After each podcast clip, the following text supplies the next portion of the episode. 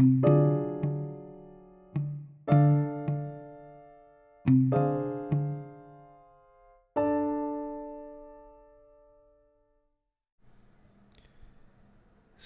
tú mismo. Cuando los ideales declinan, se diría que nada mejor podemos procurar, sino que cada cual trate de ser él mismo. ¿Acaso no es lo que nos proponen los consejos de autoayuda? Parece entonces que no hay valor más alto que el de la autenticidad, porque cualquier otro debe estar ya contenido en éste pero habrá que andar con cuidado y desvelar los riesgos que esconde tras sus innegables encantos. Seguramente su más certero sentido se expresa en aquel otro llega a ser el que eres que cantó Píndaro.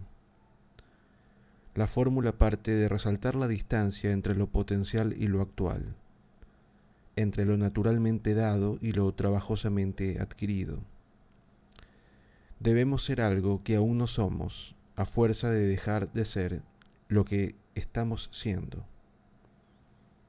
No se nace siendo uno mismo, sino que éste se gesta y alumbra progresivamente. Al comienzo no es el sujeto, sino el prejuicio. Resume Finkelkraut lo que ya había anticipado nuestro Unamuno, con la autenticidad no es una cosa nativa. Es como la originalidad que se consigue remedando. Se acaba, no se empieza, por ser original, auténtico y joven, decía el filósofo. En cierto sentido, el cristiano niégate a ti mismo sería más acorde con esa posibilidad mejor que aún nos aguarda. Claro que ese mentado ser el que no eres no ha de entenderse como un destino prefigurado desde siempre por algún hacedor y conocido de antemano por el propio sujeto merced a alguna privilegiada intuición. En realidad, el lema insta primero a conocer eso que queremos ser y sólo después a ser fieles a ello. Ese acontecimiento puede, o mejor debe, durar la vida entera, que es lo mismo que admitir que el itinerario personal conlleva un descubrimiento incesante y una corrección perpetua.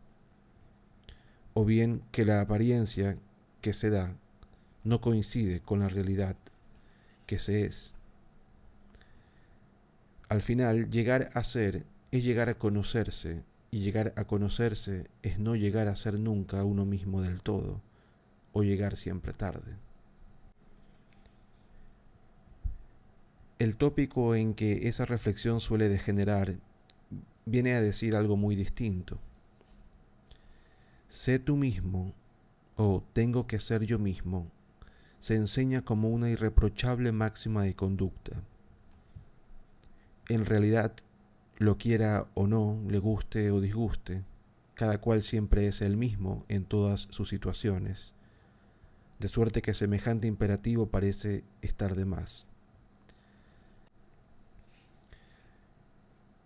pero admitamos que con ello quiere postularse una centrada voluntad de consistencia en las decisiones del propio sujeto, de firmeza frente a cualquier debilidad moral.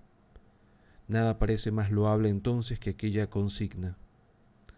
La sospecha asoma cuando deja de entrever en ocasiones la altiva autosuficiencia de la que suele emanar y el limitado alcance de la plenitud que ambiciona. Sin ir más lejos, porque a menudo se invoca en abierta disculpa de la propia torpeza moral, como si ésta fuera un fruto forzoso de fatalidad. Uno es como es, ¿qué le vamos a hacer? Cada cual es cada cual, y yo sé lo que me hago. En tan solemnes tautologías se encierra la trampa de que el sujeto socapa de obligada fidelidad a sí mismo, encubra una indolencia y cobardía, culpables ante la permanente tarea de su humanización.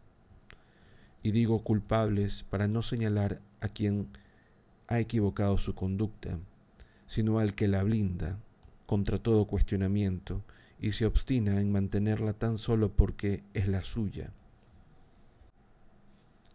Al final, en lugar de aceptar las diferencias entre los sujetos valiosos, se instaura la diferencia como el máximo valor. Lo que importa no es ser mejor, sino simplemente uno mismo. Lo que queda es la pura indiferencia hacia los valores. Es la arrogante clausura de este yo ensimismado lo que llama la atención. Los demás forman al hombre, sentenció Montaigne, pero aquel fiel a sí mismo está en el mundo como quien nada tuviera que aprender de los otros y todo lo necesario para su perfección lo llevara consigo. Es que en el fondo aquella divisa no ve al individuo en su condición perfectible o inacabada, sino como un ser terminado, al que viene a solicitar, sé lo que ya está haciendo, no tienes por qué cambiar. Aquel imperativo que nos invita a salvar un foso entre el no ser y lo que algún día se será, sino más bien a desdeñar el esfuerzo requerido o a negar la presencia de aquel foso. A este trasunto humano de la inmutabilidad divina se acomoda, en palabras de Bruckner, el individualista infantil de nuestros días. Cito. No conoce más que un único lema, sé lo que eres desde toda la eternidad. No te enredes con tutores ni trabas de ningún tipo. Hazle únicamente caso a tu singularidad. No resistas a ninguna inclinación, pues tu deseo es soberano. Todo el mundo tiene deberes salvo tú. Fin de cita. Adiós, pues, a los modelos ejemplares, si se ha decidido que no hay tablas de la ley, o que hay tantas tablas como cada cual se labre o encuentre en el mercado de valores. La hueca pedagogía contemporánea pregona que educar no es fabricar adultos según un modelo, sino liberar en cada hombre lo que le impide ser él mismo, permitirle realizarse según su genio singular. Así que, salvo en las materias instrumentales, el educando nada tiene que asimilar. La disciplina dejará paso al juego, la enseñanza de conceptos cederá ante la estúpida respetabilidad de todas las ideas, y la lección magistral será situada por la libre expresión de los tópicos vigentes.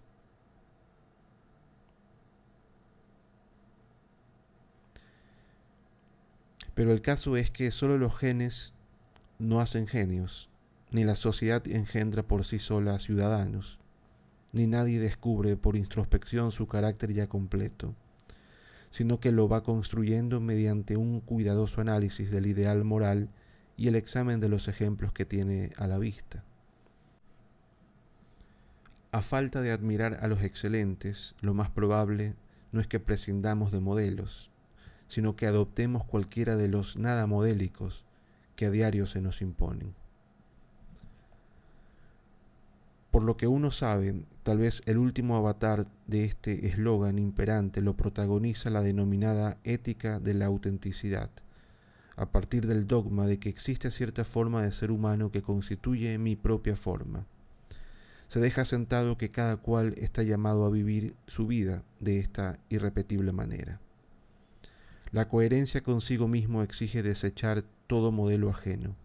En definitiva, no hay deber más alto que el de la originalidad, para quien su arquetipo es uno mismo. La reverencia de lo ajeno siempre será una deserción de lo propio. La obsesión por sostener ante todo esta identidad única, y esto que vale para los individuos podría trasladarse a sí mismo a los pueblos, corre el peligro de renegar de las exigencias de nuestra común humanidad.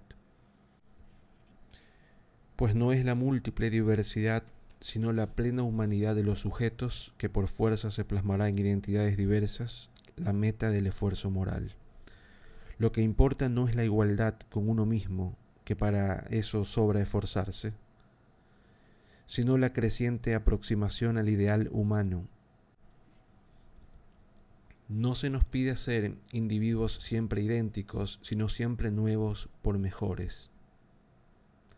Aquel eterno retorno del uno mismo, le basta mirarse una y otra vez en el espejo de lo propio.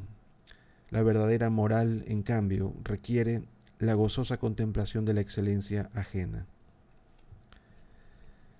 Tan novedosa ética se alarma enseguida de que la actitud egocéntrica que subyace a este complaciente autocultivo individual haya desembocado en varias versiones de lo que se da en llamar cultura del narcisismo.